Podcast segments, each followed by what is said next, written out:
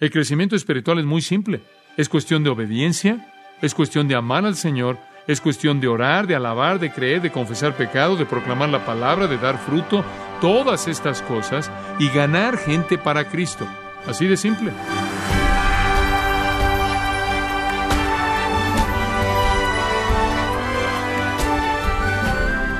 Usted ve una vieja película del oeste y escucha al sheriff decirle a un criminal que se detenga en el nombre de la ley, y el criminal se rinde, usted puede estar seguro de que entendió que el nombre de la ley es algo más que un título. El nombre de la ley tiene significado, peso y autoridad. De la misma forma, el nombre de Jesús tiene implicaciones mucho más grandes y un significado mayor de lo que usted se puede imaginar, especialmente para su vida de oración. En nuestro programa de hoy, el pastor John MacArthur le ayudará a entender los fundamentos de la oración, así como la forma de proclamar el Evangelio y llevar a otros a Cristo. Parte de su práctico estudio titulado De regreso a lo elemental, a continuación, en gracia a vosotros. Ahora observe Juan capítulo 14, versículos 3 y 14. Juan capítulo 14, y todo lo que pidáis en mi nombre lo haré. Ahora escuche, vamos a detenernos ahí por un momento todo lo que pidáis en mi nombre lo haré. Ahora esa es una gran promesa, ¿no es cierto? De hecho, se repite en el versículo 14 en caso de que no la hubiera entendido. Si pidiereis algo en mi nombre, lo haré. Ahora, ¿sabe por qué Dios responde la oración? La gente dice, bueno, Dios responde a la oración para darnos lo que queremos. Dios responde a la oración porque tiene que hacerlo, le hizo una promesa. Bueno, esas cosas son verdad en un sentido, pero la razón real por la que Dios responde a la oración se da en el versículo 13, y es una cláusula de propósito gin en el griego. Dios responderá su oración en el nombre de Cristo para que el Padre sea qué? Glorificado en el Hijo. La razón por la que Dios responde a la oración no es por causa de usted, es por su causa, ¿se da cuenta? Es porque Él se beneficia de esto y es porque lo despliega a Él. Ahora, no creo que realmente entendemos eso. Algunos de nosotros no queremos orar porque no estamos demasiado seguros de que Dios va a responder. No entendemos el punto. Dios va a responder porque Dios quiere desplegarse a sí mismo. Entonces, cuando yo oro, yo glorifico a Dios. ¿Por qué? Porque yo le doy a Dios la oportunidad de llevar a cabo su obra y conforme yo le doy a Dios la oportunidad de hacer lo que Él quiere hacer, Él se manifiesta a sí mismo y recibe gloria.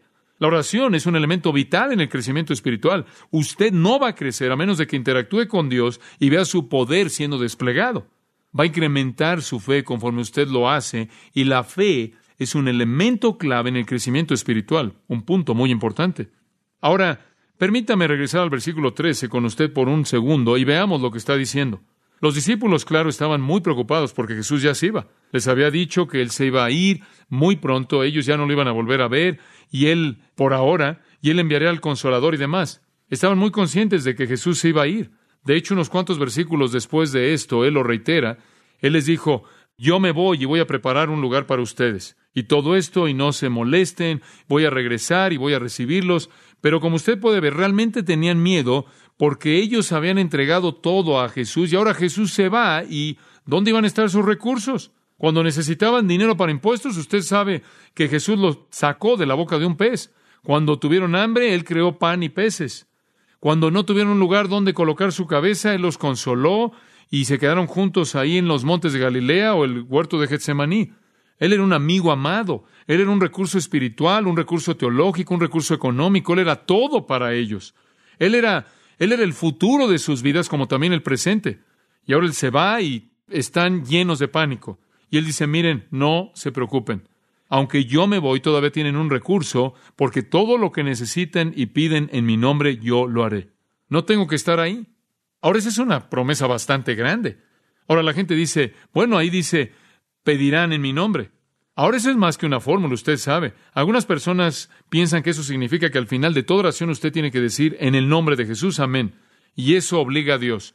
Usted sabe, oye algún hombre orar y después él simplemente dice amén y algunas personas dicen, no, nunca terminó. Él no va a recibir lo que pidió, tienes que decir en el nombre de Jesús, amén. Porque él tiene que incluir eso ahí y eso, eso obliga a Dios, ¿verdad? Él tiene que hacerlo. Bueno, no está hablando de eso. La oración no es cuestión de pequeñas fórmulas.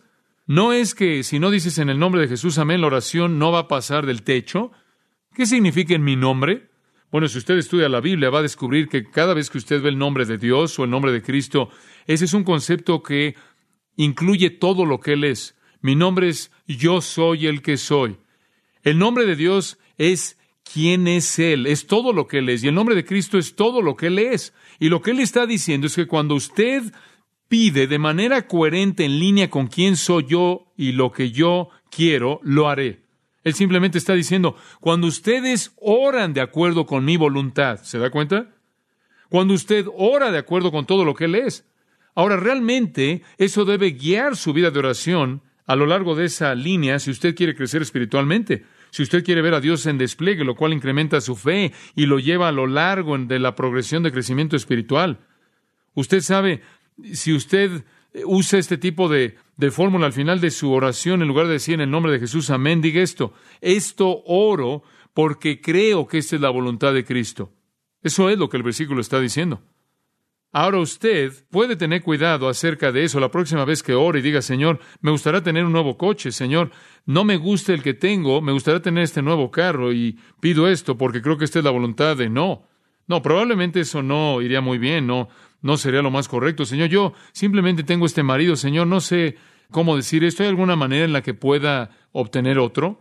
No, no, no. Orar en mi nombre realmente limita nuestras oraciones. Yo puedo orar, oh Dios, oro en esta situación por este querido hermano que para que crezca espiritualmente, que tenga una nueva visión de ti, que su corazón sea enriquecido en medio de esta prueba. Esto pido porque creo que es la voluntad de Jesucristo, ¿verdad? ¿Eso es coherente con quién es Él y usted sabe cuál es su voluntad? Ahora, amados, esto es precisamente lo que significa orar en el Espíritu. Orar en el Espíritu es orar de manera coherente con la voluntad del Espíritu de Dios.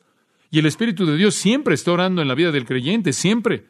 De hecho, Romanos 8 dice que no sabemos orar como debiéramos, y por eso el Espíritu hace intercesión por nosotros con gemidos indecibles. En otras palabras, en un idioma, en un lenguaje no verbal entre el Espíritu en nosotros y el Padre en el trono. Él siempre ora por nosotros y su oración siempre es respondida porque Él conoce la mente del Padre. Ahora observe esto, cuando usted ora de acuerdo con su voluntad, Él lo va a hacer para que Él sea glorificado. Ahora escuche, ¿quiere saber algo? Él puede hacerlo de cualquier manera, aun si usted no oró. Eso es correcto. Si esa fue su voluntad, si Él quería hacer eso, Él lo va a hacer de cualquier manera. Pero ¿sabe algo? Usted no tendrá la oportunidad de verlo hacer eso Usted no podría estar involucrado, de esta manera no le dará a Él la gloria. Ese es el punto primordial en la oración. No que yo obtenga lo que quiero, sino dejar que Dios se despliegue a sí mismo. Si de manera residual yo obtengo lo que quiero, eso es, eso es el merengue en el pastel, pero lo más importante es que yo tenga lo que necesito, ¿verdad? Y algunas veces lo que necesito no es lo que quiero. Y si usted va a crecer espiritualmente, usted va a crecer espiritualmente conforme ve el poder de Dios desplegado y la oración lo coloque en esa experiencia. Y le voy a decir algo, entre más ora usted, entre más es fiel en su vida de oración, más rápido va a ser su crecimiento espiritual, porque Dios va a estar haciendo cosas grandes y maravillosas, las cuales usted no conoce, y su confianza en su poder va a incrementar su madurez espiritual. Entonces, glorificamos a Dios mediante la oración. Y después una novena clave para el crecimiento espiritual, una novena manera en la que glorificamos a Dios. Y esta es muy importante. De hecho, podré hablar de esta por mucho tiempo. Glorificamos a Dios al proclamar la palabra. Glorificamos a Dios al proclamar la palabra. Segunda de Tesalonicenses, capítulo 3, versículo 1. Por lo demás, hermanos, y siempre en cierta manera me río por eso, porque Pablo dice finalmente y después sigue 18 versículos, normalmente al estilo típico de un predicador. Por lo demás, hermanos, orad por nosotros. ¿Y por qué vamos a orar? Porque la palabra del Señor corre y se ha glorificado. Oh, me gusta eso, me gusta. La palabra del Señor realmente es una expresión de Dios, es la expresión de Dios. Él es sinónimo con su palabra. Su palabra en el Antiguo Testamento de su boca, su palabra en el Nuevo Testamento en el Cristo viviente, es sinónimo con su persona. Y Dios es glorificado cuando su palabra es proclamada. En Gálatas capítulo 1 versículos 23 y 24 leemos esto, y claro, esto es acerca del apóstol Pablo y su conversión y su ministerio subsecuente. Dice que las iglesias de Judea habían oído solo que el que nos perseguía en tiempos pasados ahora predica la fe que una vez destruyó. Las iglesias oyeron que este Este señor, Saulo de Tarso, que estaba ocupado persiguiendo la fe, ahora estaba predicando la fe. ¿Y qué hizo? Versículo 24. Y glorificaron a Dios por causa de mí. ¿Por qué glorificaron a Dios? Porque la palabra estaba siendo predicada, la palabra estaba siendo proclamada. Ahora Dios es glorificado en su palabra. Cada vez que usted proclama la palabra de Dios, le está dando usted gloria. ¿Por qué? Porque usted está reconociendo que es la verdad. Usted está reconociendo que es una palabra que cambia la vida, que da vida, que transforma la vida, que sustenta la vida. Usted está diciendo, esta es una palabra poderosa, viva y eficaz, y más cortante que toda espada de dos filos y demás. Cuando usted proclama la palabra de Dios como la fuente absoluta de verdad, usted está honrando y glorificando a Dios porque Él dice lo mismo acerca de su palabra que lo que usted está diciendo cuando usted la sostiene en alto como el estándar. De hecho, en Hechos capítulo 13, creo que es el versículo 48, dice, y cuando los gentiles oyeron esto, esto es, cuando oyeron el mensaje de la vida eterna, estaban contentos y glorificaron la palabra del Señor y creyeron todos los que estaban ordenados para vida eterna y la palabra del Señor se divulgaba y se expandía a lo largo de toda esa región. Y aquí de nuevo ellos glorificaron a Dios en la proclamación de la palabra. Ahora esto es tan básico que no quiero entrar a algo tan básico y cubrir cosas que hemos cubierto antes, pero permítame tan solo decir esto. No hay crecimiento espiritual sin que se reciba la palabra. Usted no puede crecer sin alimento, ¿no es cierto?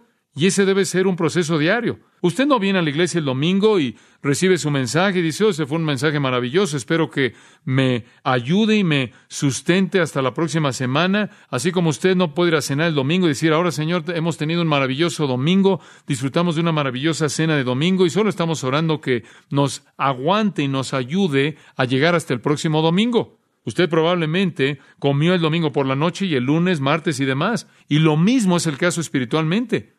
Debe haber una alimentación diaria de la palabra, pero escuche, hay una gloria mayor que alimentarse que viene al dar, porque conforme usted proclama la palabra y la da, en cierta manera se solidifica en su propia vida.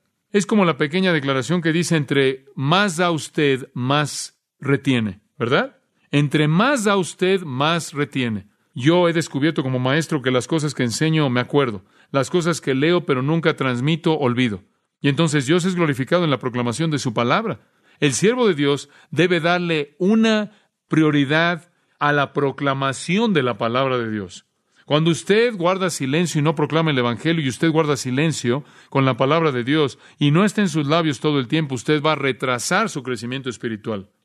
Usted sabe, allá atrás en Deuteronomio, Dios le dijo al pueblo de Israel, deben hablar de mi ley cuando se levanten, cuando se sienten, cuando se acuesten, cuando anden por el camino, debe estar en sus labios todo el tiempo. Deben colocar algo pequeño y colgarlo entre su frente, entre sus ojos, en su frente. Deben colocarla en sus muñecas, colócanla en una caja y la ponen ahí en, las, en los postes de las puertas en su casa y hablan de esto todo el tiempo, todo el tiempo, continuamente. La palabra debe estar literalmente llenando su corazón y su mente para que cuando usted abre su boca sale. Trumbull fue un gran ganador de almas hace años atrás y dijo que lo que hizo la diferencia en su vida, lo que hizo que su vida girara fue cuando hizo un pacto con Dios, cuando le hizo un voto a Dios. Y este fue su voto. Él dijo, Dios, Dios dame la fortaleza para que cada vez que yo introduzca el tema de conversación, siempre sea acerca de Jesús. Él mantuvo ese voto a lo largo de su vida. Cada vez que abría su boca, una conversación de Jesús salía. Se saturó a sí mismo de ello y estaba tan saturado que cuando él abría su boca eso era lo que sucedía. Usted sabe, he pasado tantos años estudiando la Biblia y predicando que sé que si usted me picara en medio de la noche y me despertara, probablemente recitaría versículos bíblicos o predicaría un sermón. Sueño en cosas espirituales, tengo sueños bíblicos. Eso me pasa mucho o sueños de la iglesia. Ese es el contexto de mi pensamiento, ¿se da cuenta? Y le doy gracias a Dios por eso. Dios en su gracia me ha concedido eso porque me pudo haber colocado en algún otro lugar y no habría tenido yo el lujo de estudiar la Biblia todo el tiempo. Pero el llenar la mente y después conforme usted le enseña, cuando usted necesita enseñar la palabra como yo, cualquier otro maestro bíblico, tiene que estudiarla, saturarse de ella y saturarse y saturarse. No solo puede escribir ahí en las notas y disparar tiene que atravesar por usted. Y lo que usted da se ha vuelto tanto parte de usted que controla su vida. Y entonces, conforme usted la proclama, su vida evidentemente está glorificando a Dios al hablar su palabra. Lo que estoy diciendo es que usted no puede crecer espiritualmente si usted no está hablando la palabra de Dios. Y creo que es una clave para el crecimiento espiritual, el estar hablando la verdad de la palabra de Dios. Debemos darle una prioridad suprema en nuestras vidas a su palabra. Este elemento es tan esencial. En 2 de Timoteo capítulo 3, simplemente para darle otro pensamiento en esto, dice, toda la escritura es inspirada por Dios y útil para enseñar, para redarguir, para corregir, para instruir en justicia, a fin de que el hombre de Dios sea perfecto, enteramente preparado para toda buena obra. Ahora observe eso. ¿Cuál es la meta de la madurez espiritual? Ser perfecto, ser maduro, crecer. ¿Y cómo lo hace? Toda la escritura lo lleva a lo largo de esta línea de doctrina, reprensión, corrección, instrucción en justicia. Otra otra cláusula de propósito, para que el hombre de Dios sea perfecto. Entonces, el proceso es el proceso de la obra de la palabra de Dios en su corazón y nunca funciona, nunca opera tan bien en su vida como cuando usted está enseñándola a alguien más, predicándola a alguien más, compartiéndola con alguien más. Eso es lo que realmente hace que eche raíces en su corazón. Y claro, en 2 Timoteo 2.15 tenemos esa palabra tan especial que dice, Procura con diligencia presentarte a Dios aprobado, como obrero que no tiene de qué avergonzarse, que usa bien la palabra de verdad. Esa frase literalmente significa trazar derecho, cortar derecho. Pablo era alguien que fabricaba tiendas y él hacía tiendas al cortar los patrones. Él hacía tiendas a partir de pieles de cabras y ninguna cabra era lo suficientemente grande como para poder hacer una tienda solo de una. No había una supercabra no había una tienda hecha solo de una cabra. Eran animales pequeños que tenía usted que coser las piezas, los pedazos de la piel, y si usted no cortaba los pedazos de la piel de manera individual, el patrón no encajaba. Y él está diciendo, a menos de que seas cuidadoso con las partes individuales de las escrituras, el total, el panorama total no va a encajar. Y entonces debemos ser alumnos, estudiantes de la palabra, llenando nuestros corazones, llenando nuestras vidas con esta tremenda verdad. Y conforme la proclamamos, segunda de Tesalonicenses 3.1, la palabra de Dios corre y es glorificada. ¿Y cómo glorificamos a Dios? Al proclamar su palabra creyentes e incrédulos, aquellos que oyen y aquellos que no oyen. Me acuerdo como joven cuando empecé la universidad y decidí que iba a ser un predicador. Y entonces algunas de las personas querían ayudarme a ser predicador. Me llevaban ahí a la estación de autobuses y me dejaban ahí a las siete de la noche y me recogían a las nueve y me decían, predica ahí hasta que regrese. Y comencé a predicar ahí en, en la estación de autobuses de Greyhound y simplemente iba ahí con mi Biblia en mi brazo y no tenía música, nadie conmigo, solo me puse de pie ahí y comencé a predicar. Ahora eso es difícil. Eso no solo es difícil, es tonto. La gente pasaba y, y yo sé lo que estaban pensando. Es tan joven como para no entender lo que está haciendo un maníaco de 18 años, pero yo me paré ahí, predicaba y predicaba. Y después iba por la calle y le hablaba a la gente de Cristo, pero usted sabe, a pesar de la insensatez, a pesar de lo inadecuado que fue el mensaje que yo di, Dios fue glorificado porque fue su palabra. ¿Se da cuenta? Proclamar su palabra le da gloria. Esa es la razón por la que no me interesa darle mi opinión. No me interesa darle evaluaciones de libros. Dios no recibe gloria alguna de eso, pero proclamar su palabra le da gloria. El llamado más grande que una persona puede tener en el universo entero es simplemente darle a la gente la palabra de Dios. De hecho, ni siquiera quiero tomarla a la ligera, tratarla mal. Solo vivo para tomar lo que está ahí tal como está y lo doy. ¿Sabía usted que yo soy un mesero? Solo soy un mesero. Soy un mesero glorificado. Ese es el término usado, eso es lo que diácono significa, un siervo. Solo soy un mesero glorificado que toma los trastes sucios. El Señor cocina el alimento, cocina el platillo, dice MacArthur, llévalo a la mesa sin echarlo a perder, eso es todo. Él no quiere creatividad, Él quiere que lo entreguemos tal como lo preparó. Él no quiere innovación, Él simplemente dice, llévalo ahí como yo quise que fuera preparado. Y ese es el gran, gran gozo del ministerio. Glorificamos a Dios entonces al proclamar su palabra. Y conforme proclamamos su palabra y conforme oramos y lo alabamos y conforme apuntamos nuestras vidas hacia sus propósitos y su voluntad y conforme lo amamos lo suficiente como para obedecerlo sin importar lo que cueste, conforme hacemos todas estas cosas que le dan gloria, estamos avanzando en la progresión hacia la semejanza a Cristo. No hay otra manera de definir la vida cristiana que como progreso. Ahora, mucha atención, progreso en glorificar a Dios. ¿Y sabe una cosa? Siempre en cierta manera es algo que no podemos alcanzar porque entre más vivo, más fallas veo en mi vida. La gente dice, bueno, usted sabe, conforme yo avanzo es más fácil. No, no es más fácil, porque entre más conozco y entre más entiende usted y entre más ve eso, usted va a ver sus limitaciones. Y entonces siempre está prosiguiendo hacia la meta, nunca con un sentido de haberlo alcanzado. Y en su corazón anhela el día en el que será como Él, porque usted lo verá tal como Él es. Permítame darle un pensamiento más en este estudio. Una décima manera en la que glorificamos al Señor. Glorificamos a oh Dios al traer a otros a Él. Ahora esta es la manifestación natural de proclamar la verdad, de proclamar la palabra. Simplemente vamos a pasar un momento breve en esto. Pero segunda de Corintios capítulo 4 y versículo 5, segunda de Corintios capítulo 4, versículo 15 dice, Pablo está escribiéndole claro a los corintios y los tenía en su corazón, él estaba muy preocupado por ellos. En Primera de Corintios él había dicho cosas muy duras, él prácticamente los había, los había dejado en el piso, sarcasmo y todo, les dijo que vendría a ellos con una vara y los azotaría y todo esto, los disciplinaría, y entonces él en cierta manera les dice por qué hizo esto y por qué habló de esta manera, en Segunda de Corintios. Y esto es lo que dice en el capítulo 4, versículo 15. Porque todas las cosas, todas las cosas que jamás he hecho en mi ministerio ustedes, de hecho, todas las cosas que jamás me han sucedido a mí, estar afligido en todo, por todos lados, versículo 8, haber sido perseguido, versículo 9, siempre llevando en el cuerpo la muerte del Señor Jesús, versículo 10, siempre teniendo que enfrentar la muerte por el ministerio. Todas estas cosas difíciles que he hecho son por ustedes, por su causa. Aquí hay un hombre que estaba totalmente comprometido con las necesidades de otros. Todo es por ustedes. ¿Cuál es el propósito, Pablo?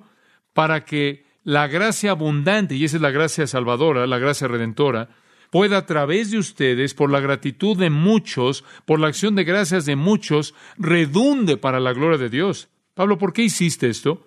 ¿Por qué entraste a una ciudad cuando era hostil? Digo, ¿por qué fuiste cuando sabías que ibas a ser perseguido? ¿Por qué recibiste todo esto? ¿Por qué estuviste dispuesto a enfrentar todo esto? ¿Por qué no nada más te vas por los callejones de atrás y entregas tratados, entregas folletos y sales de la ciudad y reclamas la promesa de que la palabra nunca regresará vacía? ¿Por qué confrontas a todo mundo? ¿Por qué terminas en la cárcel? Todas estas cosas son para que conozcan la abundancia de la gracia salvadora. ¿Por qué? Para que puedan agradecerle a Dios. ¿Ve eso? Porque la acción de gracias de muchos en otras palabras, Él quiere añadir otra voz al coro de gratitud. Él quiere añadir a alguien más que pueda glorificar a Dios. Este es probablemente el elemento más grande de glorificar a Dios. Cuando usted gana a alguien más a Cristo, usted duplica el potencial, ¿no es cierto? Si yo puedo glorificar a Dios con mi vida y ganar a alguien más a Cristo, entonces eso hace que alguien más tiene también ese potencial. Dios es glorificado cuando traemos a otros a Él. Y francamente, eso también es parte del crecimiento espiritual.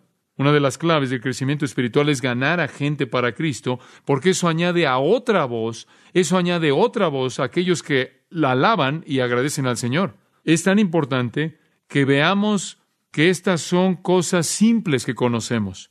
La gente dice, oh, el crecimiento espiritual, usted sabe, le pertenece a aquellos que están muy por encima de mí. ¿Sabe una cosa?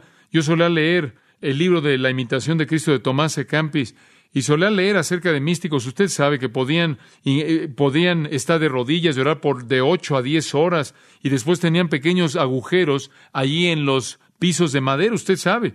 Y solía leer acerca de Robert Murray McChain, quien se ponía de pie en su púlpito y él, él bajaba la cabeza en su Biblia y grandes y empezaba a llorar y muchas lágrimas salían de su rostro y mojaba las páginas de su Biblia y el púlpito estaba manchado de lágrimas, y leía de este tipo de personas que parecían caminar con Dios a un nivel que es incomprensible.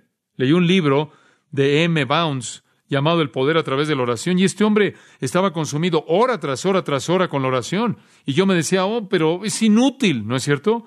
Digo, nunca voy a llegar a ese nivel. Y eso es porque Dios usa a toda persona de una manera diferente. Pero el crecimiento espiritual no es algo místico para alguien que está ahí en el espacio a una distancia espiritual. El crecimiento espiritual es muy simple. Es cuestión de obediencia, es cuestión de amar al Señor, es cuestión de orar, de alabar, de creer, de confesar pecados, de proclamar la palabra, de dar fruto, todas estas cosas y ganar gente para Cristo. Así de simple.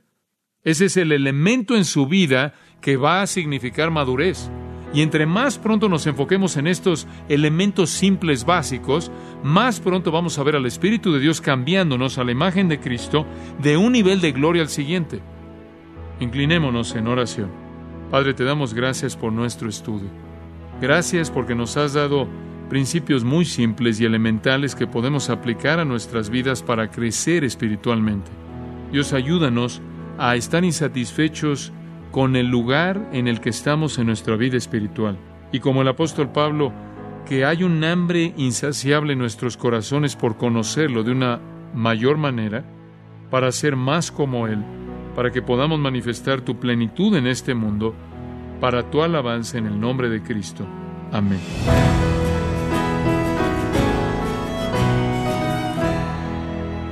Ha sido John MacArthur compartiendo algunos principios básicos que podemos aplicar a nuestras vidas para crecer espiritualmente.